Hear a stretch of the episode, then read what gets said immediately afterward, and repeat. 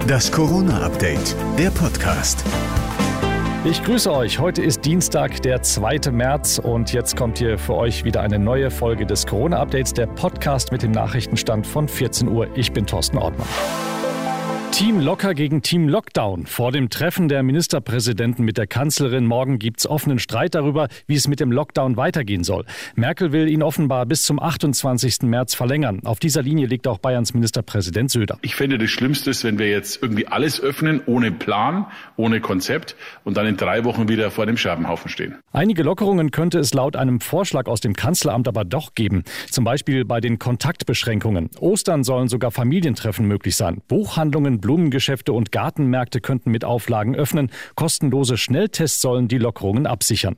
Eine wichtige Rolle könnte morgen auch Smudo von den Fantastischen Vier spielen. NRW-Ministerpräsident Laschet ist großer Fan seiner App Luca, mit der man sich digital per QR-Code in Restaurants, Bars, Clubs oder sogar Stadien einloggen kann.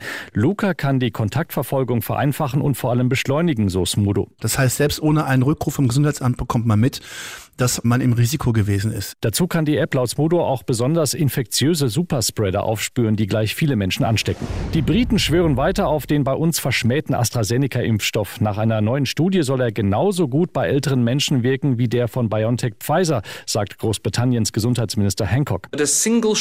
Selbst die erste Impfung von AstraZeneca oder BioNTech verhindert schwere Verläufe bei über 70-Jährigen, so Hancock, und verringert die Krankenhausaufenthalte um 80 Prozent. Der Schutz vor einer Infektion 35 Tage nach der Erstimpfung ist beim AstraZeneca-Impfstoff sogar etwas besser als bei dem von BioNTech Pfizer.